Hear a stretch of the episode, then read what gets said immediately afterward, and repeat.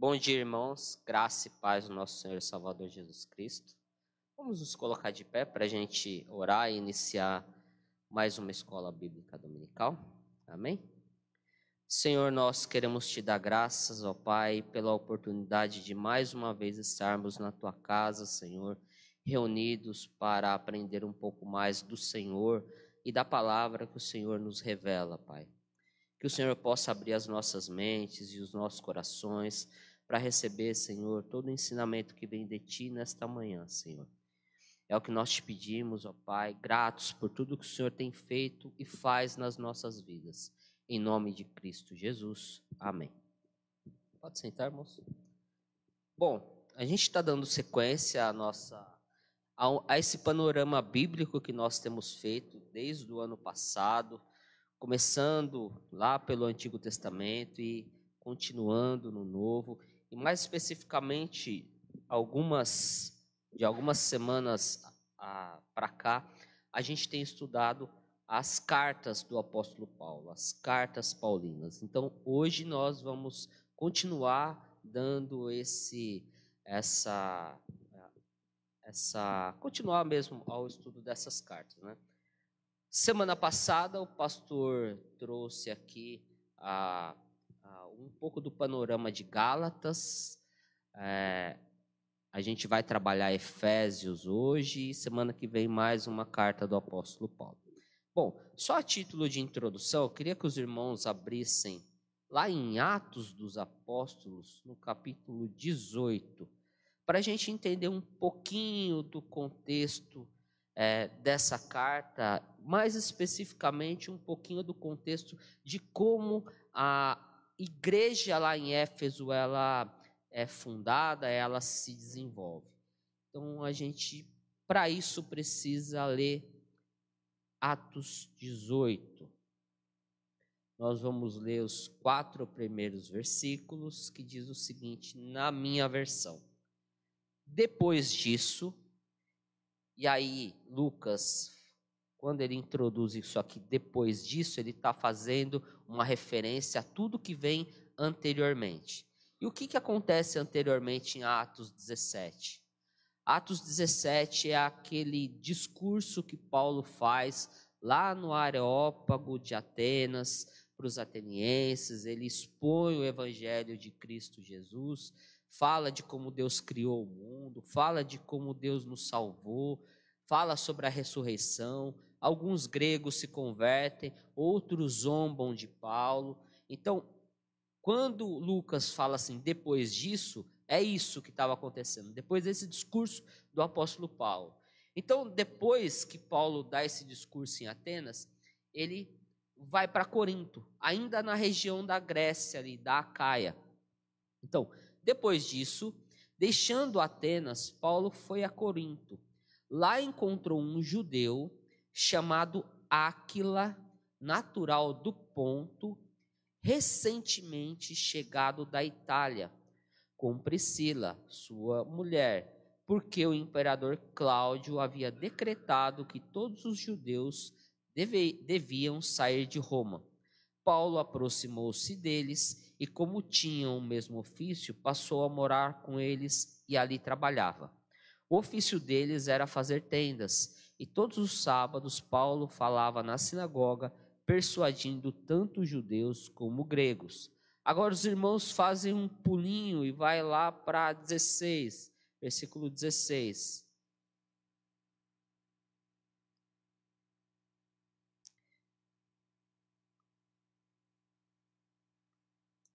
Versículo 26, desculpa.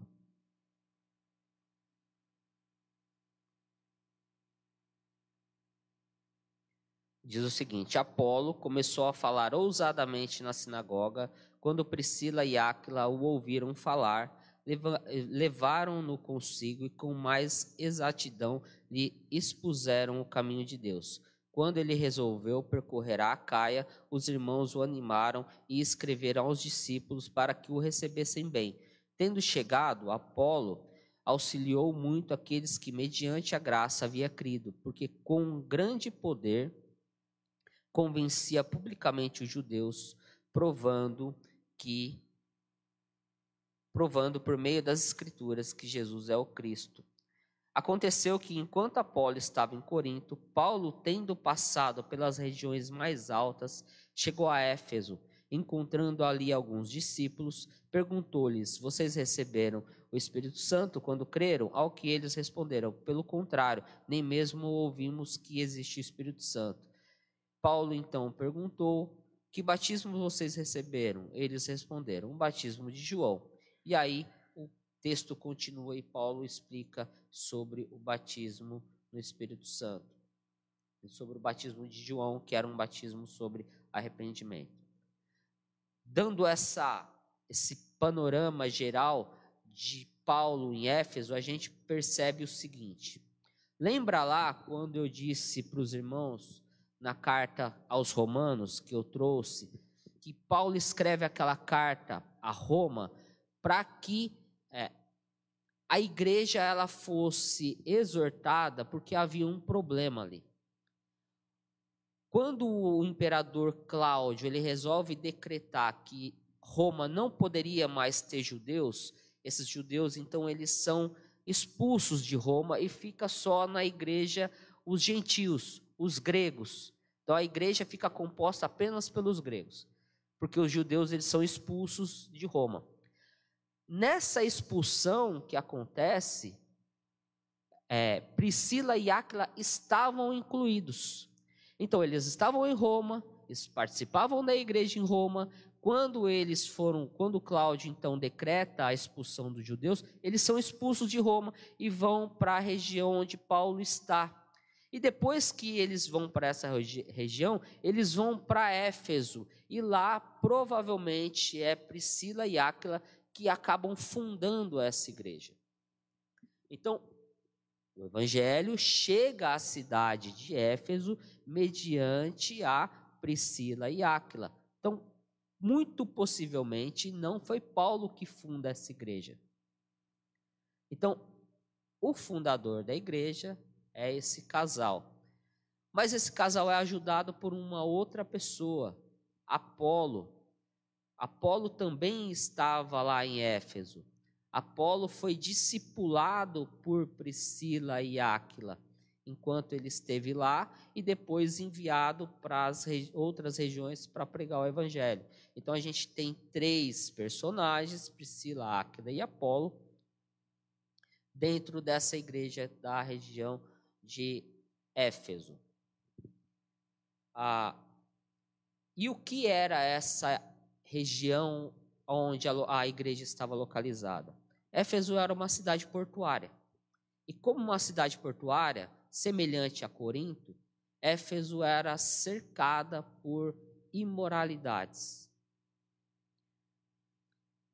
Como a, a foz do mar que estava ali é, naquela região era uma, era uma região comercial, então o trânsito de pessoas era muito grande. Então, por isso havia uma imoralidade naquela cidade, aliado ao fato de que lá na cidade existia um templo, um templo dedicado à deusa Diana, que, segundo alguns estudiosos, era uma das sete maravilhas do mundo antigo. Ele demorou 200 anos para ser construído esse templo. Então a gente tem uma cidade portuária com grande movimentação de povos, com vários tipos de religião, com vários tipos de crença, com vários tipos de idolatria. É uma região portuária em que recebe esses pseudo-comerciantes e que há um templo. Esse templo que está ligado à deusa Diana da fertilidade, então esse templo ele tem uma prostituição cultural, havia ali, é, naquele templo, mulheres que eram sacerdotisas e que se relacionavam sexualmente com aqueles que iam adorar a deusa Diana. Então, esse era o cenário da cidade onde a igreja floresce, mediante a Priscila e Áquila. Era Éfeso a capital da Ásia Menor. Então, era uma cidade muito grande. Roma era a capital do mundo, porque ali era a sede do governo de Roma, né, do Império Romano, mas Éfeso também era uma, uma cidade extremamente importante do ponto de vista comercial, do ponto de vista político e do ponto de vista religioso por conta da, daquele templo. E fazendo um paralelo, a gente percebe o seguinte: quando você tem uma, uma, um, um ponto que é, é um, um, ponto turístico, talvez não seja o turístico não seja a melhor palavra, mas quando você tem um ponto de peregrinação, esse ponto de peregrinação ele começa no seu entorno criar uma espécie de uma é, de uma fertilidade comercial. Então a gente, por exemplo, se citar lá a, o templo lá de Aparecida do Norte, você tem lá a igreja, mas no entorno da igreja você tem hotéis, você tem comércios, há uma movimentação muito grande ao entorno daquele templo. E era exatamente o que acontecia aqui também. Era uma cidade não só promíscua, não só idólatra, mas era uma cidade com um misticismo muito grande, voltado totalmente a esse templo. Então você tinha comerciantes que faziam ídolos, você tinha pessoas que escreviam livros que eram livros considerados mágicos. Então, no entorno você tinha uma uma névoa, uma uma atmosfera que estava girando em torno desse templo. Não é à toa que depois a gente vai ver que Paulo ele vai permanecer na cidade de Éfeso um longo tempo. É a cidade em que Paulo permanece o maior tempo daquelas cidades onde ele foi estabelecendo igrejas ou onde ele foi é, discipulando os seus é, pupilos. Bom, eu falei um pouco do contexto então dessa, dessa cidade. Agora a gente vai falar do autor. Ah, não existe dúvida de que essa carta ela tenha sido escrita pelo apóstolo Paulo. Por que não existe dúvida? Porque no, é, no começo da carta ele já escreve ah, como se fosse ele mesmo escrevendo, ou seja, ele é, se intitula é, na carta. Lembra quando eu falei que todas as cartas do Novo Testamento ela tem uma estrutura e dentro dessa estrutura você tem é, o remetente, ben, o destinatário, uma bênção e uma oração. Essa é a introdução de todas as cartas do Novo Testamento. Então, dentro dessa introdução, Paulo se autonomeia. Então, a gente não tem dúvida de que essa carta ela foi escrita pelo apóstolo Paulo, como a gente pode ver no próprio versículo 1. A data. Também não existe uma, uma, uma discussão sobre a data, essa é uma das cartas que o apóstolo Paulo escreve da prisão em Roma. Então, como ele passou dois anos nessa prisão, provavelmente essa carta foi escrita entre o ano 60 e 62, que foi o período em que ele passou lá preso, é, uma prisão domiciliar. Ele tinha uma certa liberdade, ele alugou uma casa, recebia as pessoas lá nessa nessa, nessa prisão domiciliar. É como se ele tivesse de tornozeleira eletrônica. Então, é, hoje, é, fazendo essa analogia, ele estava preso de tornozeleira eletrônica, mas tinha uma certa liberdade nessa primeira é, prisão. Juntamente com outras cartas que ele escreve também da prisão. Ele escreveu Éfeso, ele escreveu Colossenses, ele escreveu Filipenses que são as cartas que ele escreve da prisão. Então ela foi essa essa essa igreja ela foi estabelecida por Priscila e Áquila. Depois Paulo então ele passa cerca de três anos ensinando essa igreja. E esses três anos que Paulo passa ensinando essa igreja, ele inicialmente ele ensina nas sinagogas, E por todo esse contexto que está de trás da igreja e da cidade, ele vê a necessidade de passar um tempo maior lá. E aí o que, que ele faz? Existia uma escola nessa cidade, que era a escola de Tirano. Ele aluga essa escola e passa a ensinar nessa escola. É como se ele tivesse abrido uma faculdade teológica lá na cidade. Então tem igreja e tem escola onde ele passa a discipular os fiéis daquela igreja. Então, esse é o cenário dessa carta. Eu tenho, eu, eu queria. É, o pastor Hernandes Dias Lopes ele escreveu uma, um comentário a, esse, a, esse, a essa carta. Eu, eu até procurei aqui nas minhas coisas uma, uma citação que ele faz e eu não achei. Mas é uma situação, uma, situação, uma citação interessante porque é, essa carta, do ponto de vista comparativo, se a gente for comparar essa carta com a carta de Colossenses, elas são extremamente parecidas. Extremamente parecidas. Só que existe uma ênfase do apóstolo Paulo é, teológica quando ele escreve Colossenses, dizendo que Cristo é o cabeça da igreja. Em Colossenses. Mas em Éfeso, a ênfase é de que a igreja é o corpo de Cristo.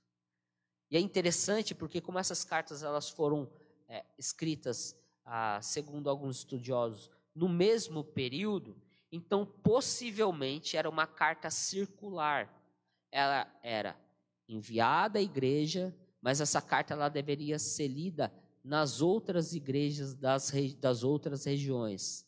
Então, era para ir para Éfeso, mas circular em Colossenses, circular em Filipos. Então, era uma carta circular, assim como a carta de Colossos, que Paulo envia aos Colossenses. Era uma carta para a igreja de Colossos, mas ela devia circular a, a, a, ao redor das outras igrejas da região.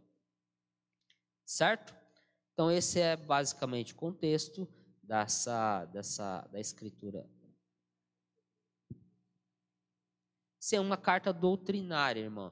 É, é, quando a gente começa a, a, a, estudar um pouquinho, um pouquinho mais, a, de forma um pouco mais aprofundada, a gente percebe que o apóstolo Paulo, ele como ele conhecia as igrejas? Porque ele ou fundou ou esteve naquelas igrejas, de alguma maneira ele conhecia os membros, então ele conhecia a necessidade. Então, é, Paulo ele faz sempre uma, uma. Ele sempre divide as cartas dele. E a gente percebe isso aqui ah, na carta de Éfeso. Sempre, por exemplo, uma parte da, da, da carta ele tem uma fundamentação teológica. Então, ele fundamenta a sua, a o seu ensinamento teologicamente dentro de uma doutrina ortodoxa. Aí, depois que ele fundamenta, ele passa para a parte prática. Porque ele faz o seguinte: olha, vocês sabem que Cristo é isso, que ele fez isso, que o Evangelho é isso, ele te salvou, ele te redimiu. Então, por isso, agora vocês devem praticar isso, isso, isso isso. Então ele acaba dividindo as cartas dessa maneira. Ele dá um fundo é, teológico, um, uma, uma razão, e aí depois ele, depois de dar esse fundo teológico e a, a, a base, aí ele fala assim: agora vocês vão ter que fazer isso, isso isso. Então ele sempre tem essa, essa era o costume como Paulo escrevia suas cartas. E aí, é, a gente percebe, por exemplo, Corinto. Paulo escreve a, a, a carta aos Coríntios, a primeira e a segunda, para exortar a igreja e corrigir algumas, algumas é, falhas que aquela igreja estava tendo. Certo? Ele corrige a igreja, corrige alguns irmãos que estavam em pecado mas ele bate e assopra, bate e assopra. Quando a gente vai para Gálatas, Paulo ele começa a carta é como se como se ele tivesse vindo com os dois pés no peito daquela igreja. Aí você pergunta assim, por que que Paulo ele é ao mesmo tempo, ele ao mesmo tempo exorta os irmãos daquela igreja de Corinto e fala do amor, exorta e fala do amor. E em Gálatas, ele meio que mete os dois pés no peito diz: Ó oh, Gálatas insensatos, quem vos fascinou para que vocês se desviassem do evangelho da verdade? Ele é muito incisivo, porque Paulo ele está pensando em pessoas e Paulo está pensando na doutrina do Evangelho. Quando é com pessoas, Paulo corrige em amor. Quando é na doutrina, existe uma doutrina errada dentro da igreja, Paulo é mais severo, porque a doutrina ela vai contaminar a igreja inteira. Então, quando se trata de uma heresia, um falso ensinamento que está presente na igreja, Paulo é muito mais incisivo do que quando ele vai corrigir um irmão e exortar um irmão em amor, que é como a gente deve fazer. Então ele era, ele era preocupado, Paulo sempre foi preocupado com, a, com, a, com o equilíbrio da ortodoxia, que é a sã doutrina, correta doutrina, e com a ortopraxia, que é a colocar em ação essa doutrina e esse ensinamento correto. Então, para Paulo, não existe uma é, não existe uma ênfase em uma em detrimento da outra. Paulo sempre estava preocupado com esse equilíbrio entre doutrina e prática, porque essa é a realidade do cristão. A gente aprende aquilo que é verdade nas escrituras e a gente, a partir dessa verdade, a gente pratica essa verdade no nosso dia a dia. Bom, ah, Paulo, então, no primeiro capítulo, ele se apresenta como quem está escrevendo, ele direciona essa carta, ou seja, ele é o remetente, ele se identifica como remetente, identifica os destinatários, que são os fiéis de Cristo Jesus, aquele povo santo que está na cidade de Éfeso. Ele faz uma breve oração e uma ação de graças. Que o nosso, que Deus, nosso Pai, o Senhor Jesus Cristo, lhe dê em graça e paz. E aí ele faz uma breve oração. Todo louvor seja a Deus, o Pai de nosso Senhor Jesus Cristo, que nos abençoou com Cristo em todas as bênçãos espirituais nos domínios celestiais. Esse versículo 3, eu não sei como que está na, na, na, na Bíblia dos irmãos, mas deem aí uma olhada do versículo 3 até o versículo ah, 18. Do 3 ao 18. Existe um ponto final aí no, no, na, na Bíblia dos Irmãos?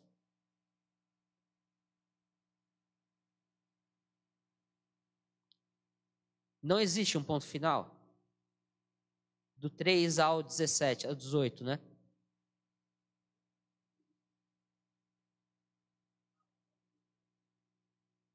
É isso, do versículo 3 até o versículo 18, dentro de todas as frases, existe algum ponto final? Até o 14, desculpa, até o 14, irmãos, desculpa. Não até o 18, não. Do 3 ao 14. Tem algum ponto final na Bíblia dos irmãos?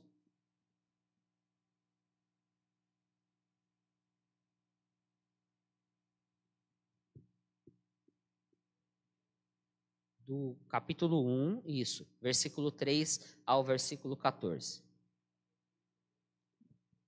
Oi? Alguns pontos finais.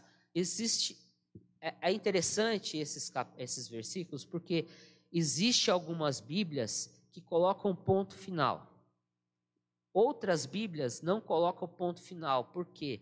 Porque esse, esses versículos no grego não tem ponto final.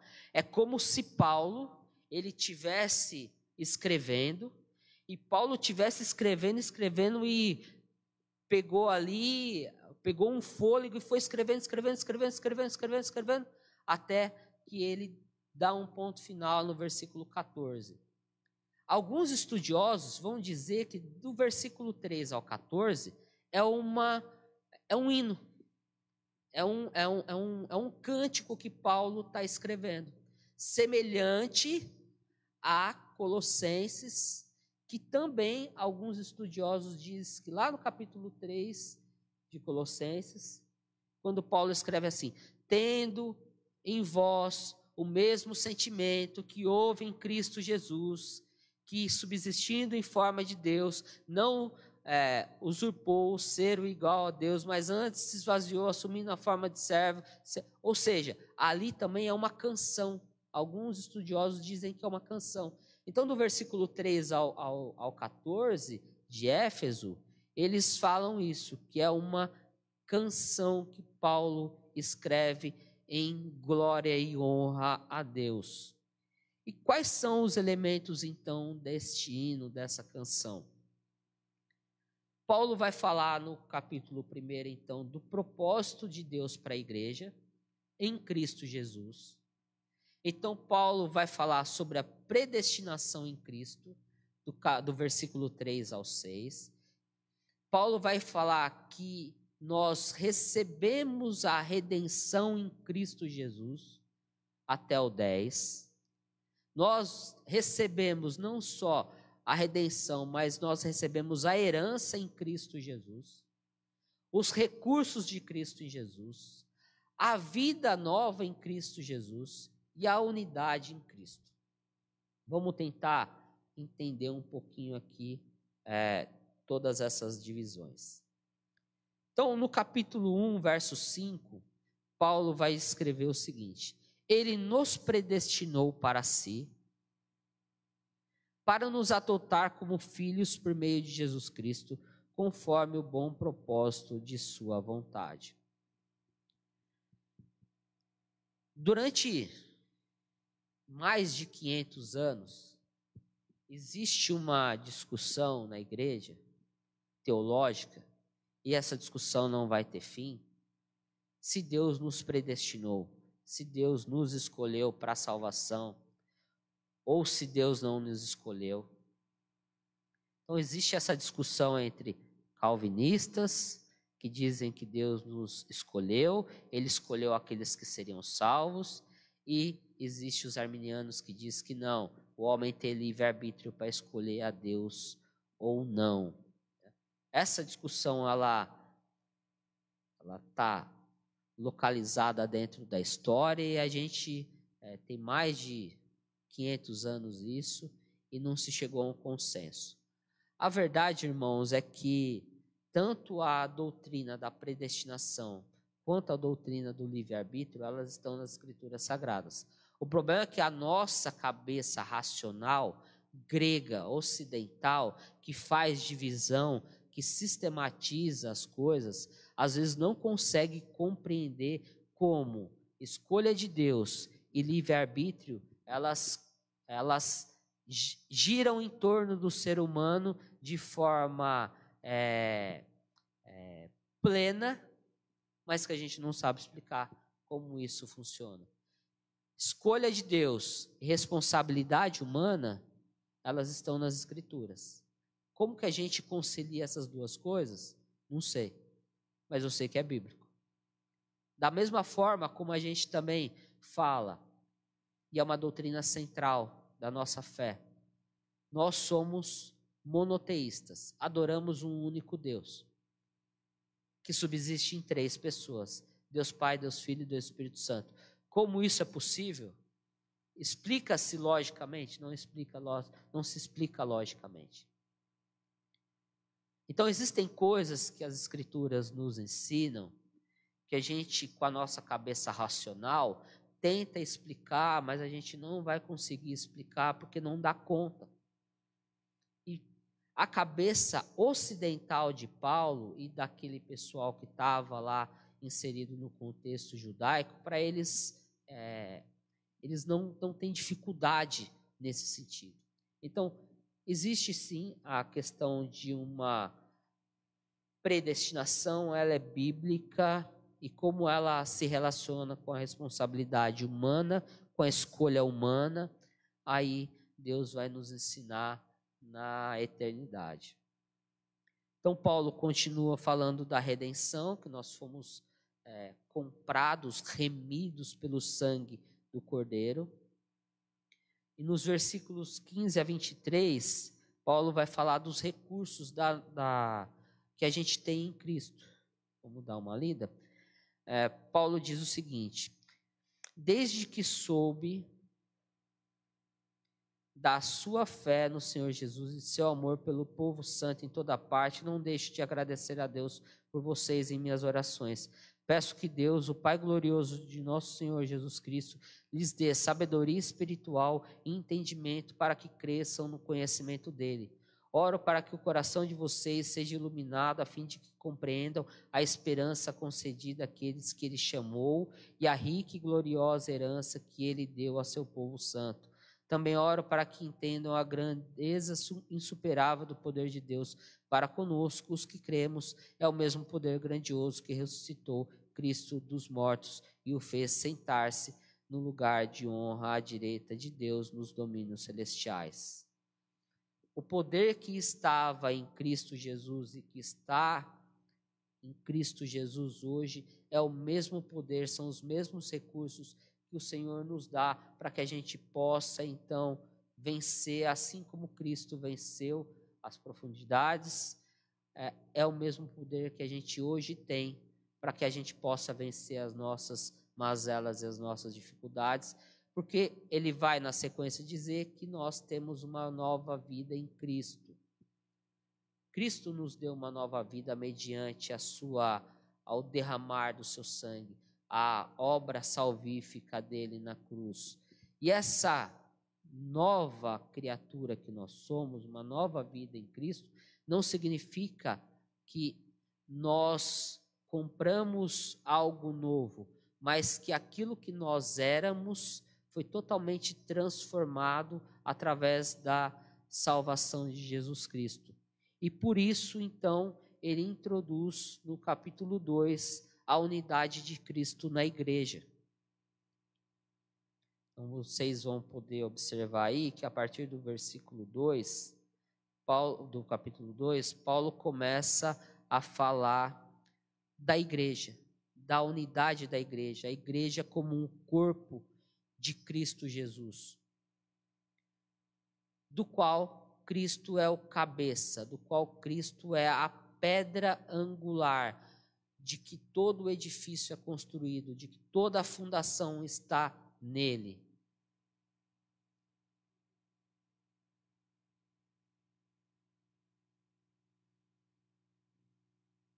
E como é que Paulo então como é que Jesus então estabelece essa igreja? Ela estabelece essa igreja dando a essa igreja ofícios dando a essa igreja mecanismos, meios para que essa igreja seja edificada.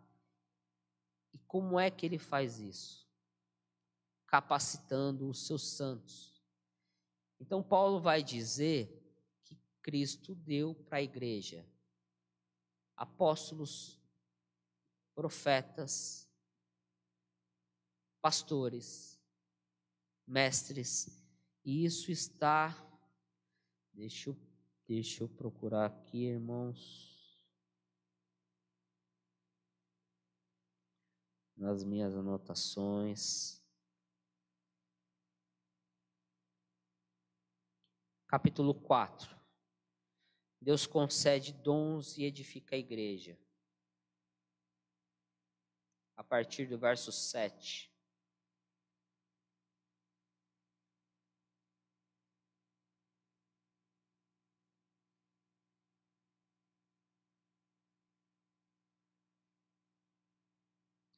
Versículo 11.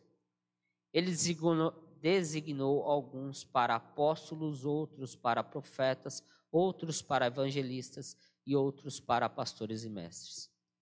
Então, a igreja do Senhor, do qual Cristo é o cabeça, a pedra angular que foi instituída, que foi construída, ela foi construída sobre o firme fundamento apostólico.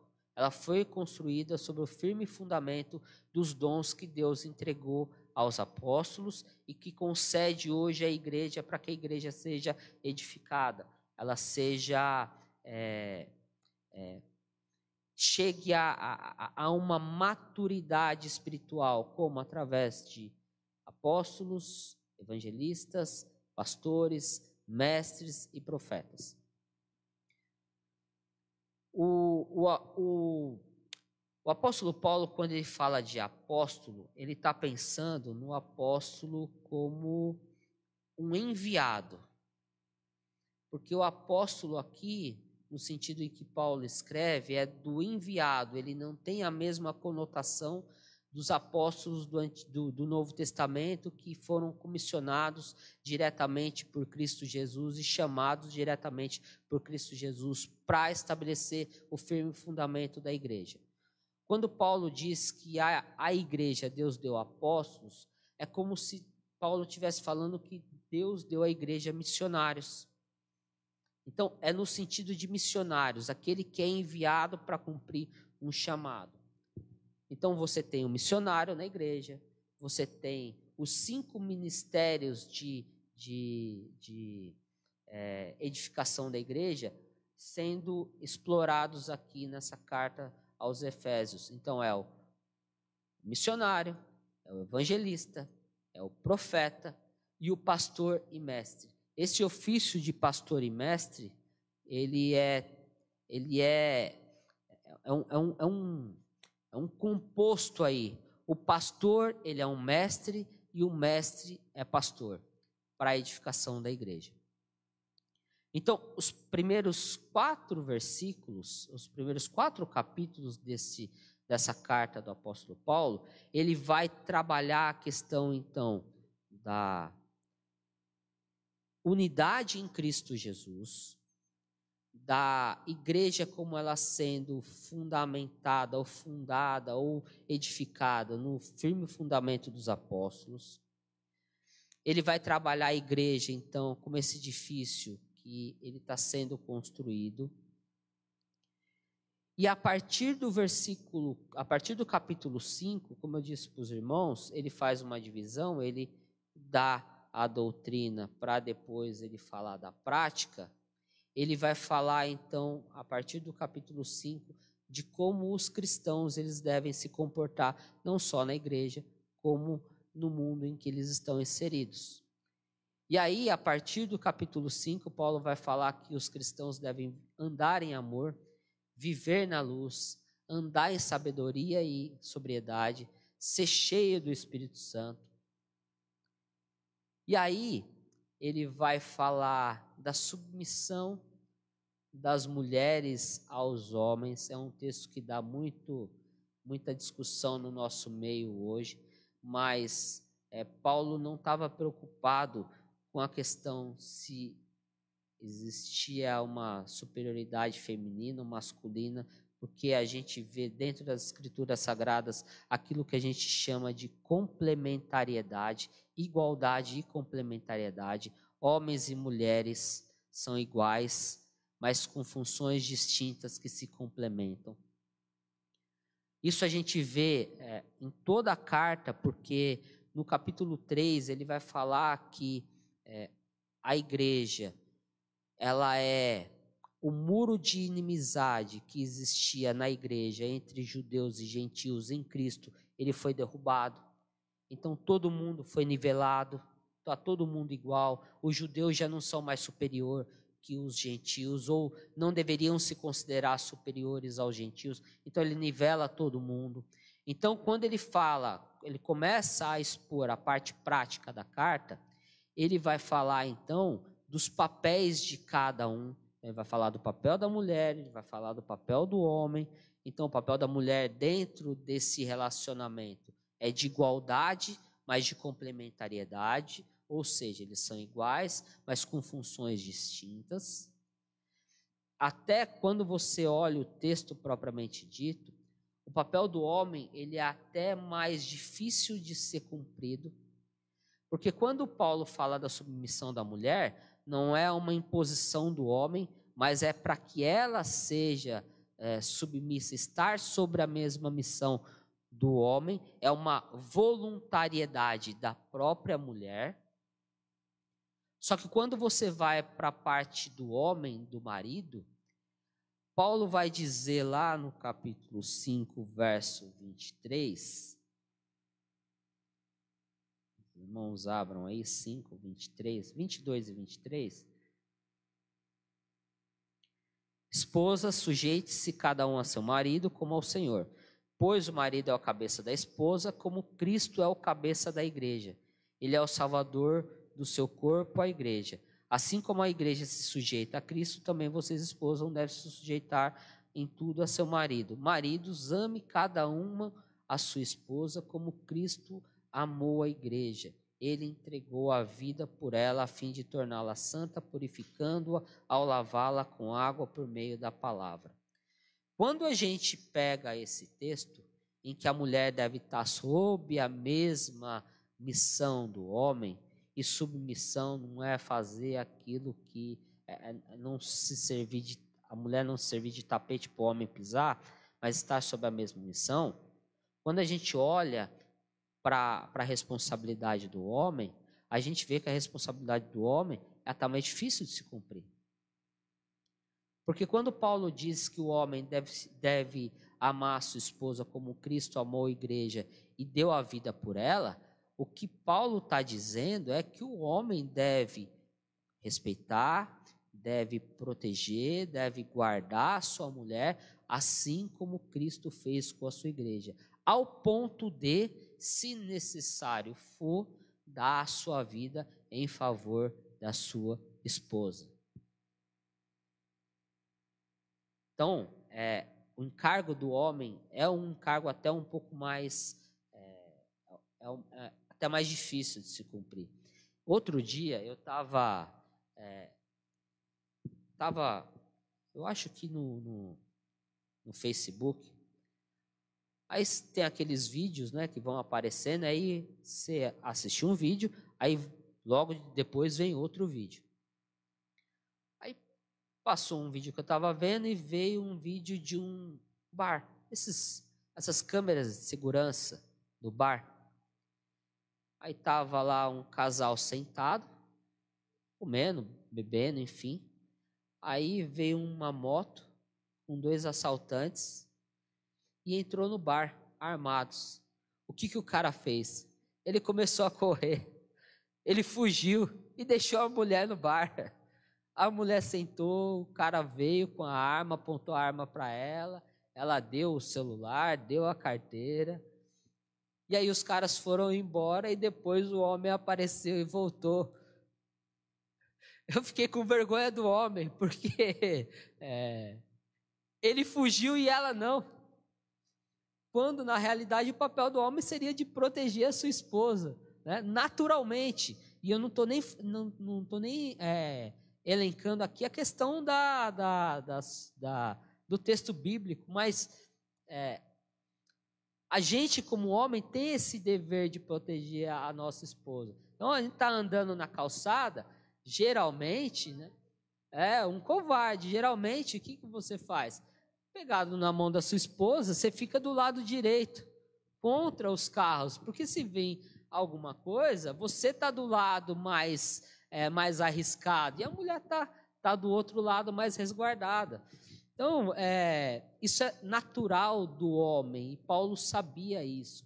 Por isso que ele coloca esse encargo sobre os homens da responsabilidade que eles têm em favor da sua esposa.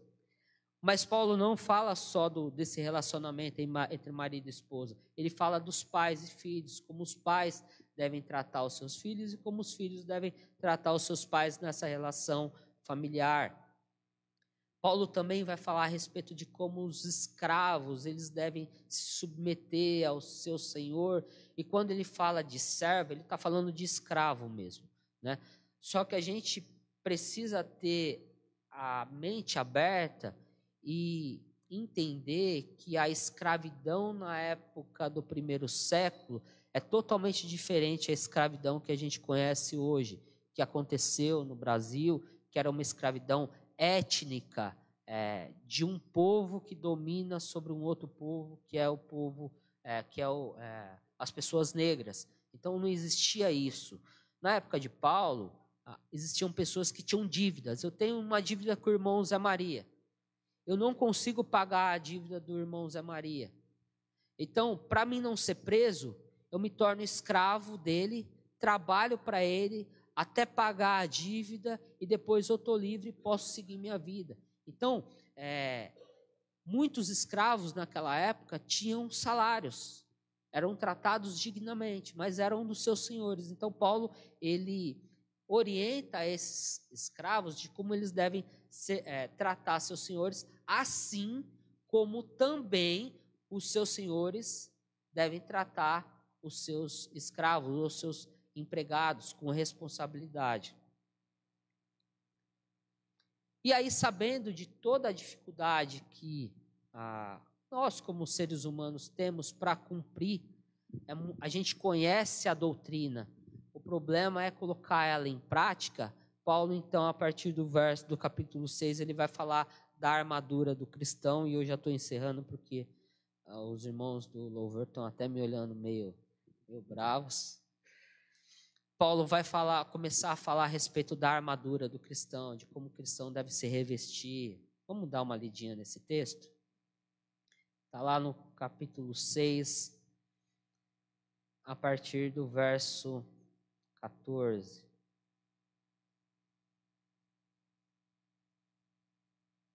Deixa eu abrir a minha Bíblia aqui. Saiu.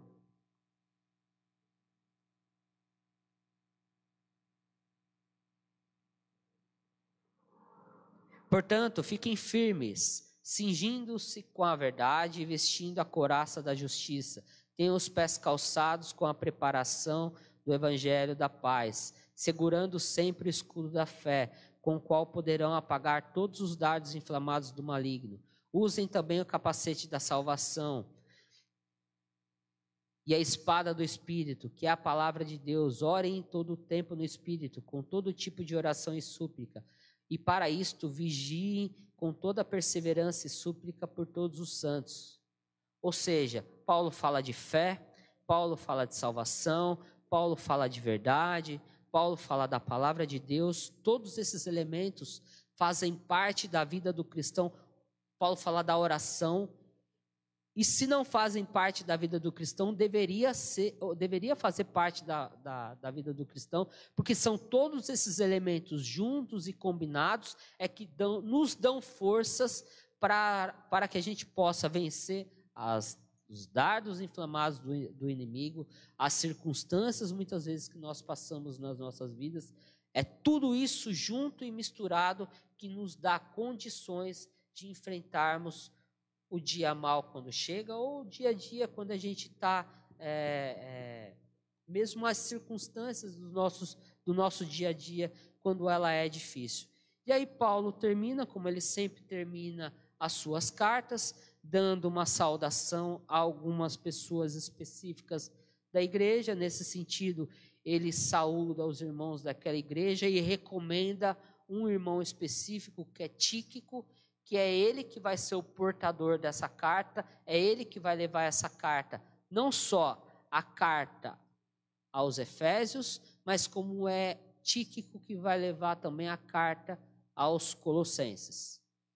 Os irmãos, como eu disse, lembram, Paulo estava preso, Tíquico estava lá com Paulo em Roma, Paulo escreve essas cartas, então ele recomenda Tíquico essas igrejas, olha, recebam esse irmão, é ele que está levando a carta para vocês.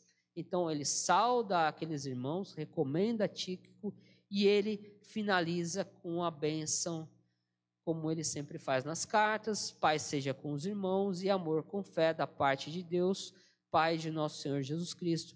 A graça esteja com todos os que amam sinceramente o nosso Senhor Jesus Cristo. Amém? Alguma dúvida, alguma pergunta? Não? Então, amém. Vamos orar para a gente encerrar. Senhor, nós queremos te agradecer, Pai, por este momento em que passamos em Tua presença, Senhor, estudando um pouco mais a Tua palavra, Senhor, a carta que o apóstolo Paulo enviou aos Efésios e que tem sido uma bênção não só que foi uma bênção não só para aquela igreja, mas que tem sido bênçãos para as nossas vidas até o dia de hoje, Senhor. Agora que nós iremos continuar cultuando o Senhor através dos louvores e da palavra que será ministrada, Senhor, abra os nossos corações, que o Teu Espírito Santo possa nos moldar, ter todo o, a liberdade nas nossas vidas para nos moldar, nos ensinar e continuar falando aos nossos corações, Pai. Faz isso é o que nós te pedimos em nome de Cristo Jesus. Amém.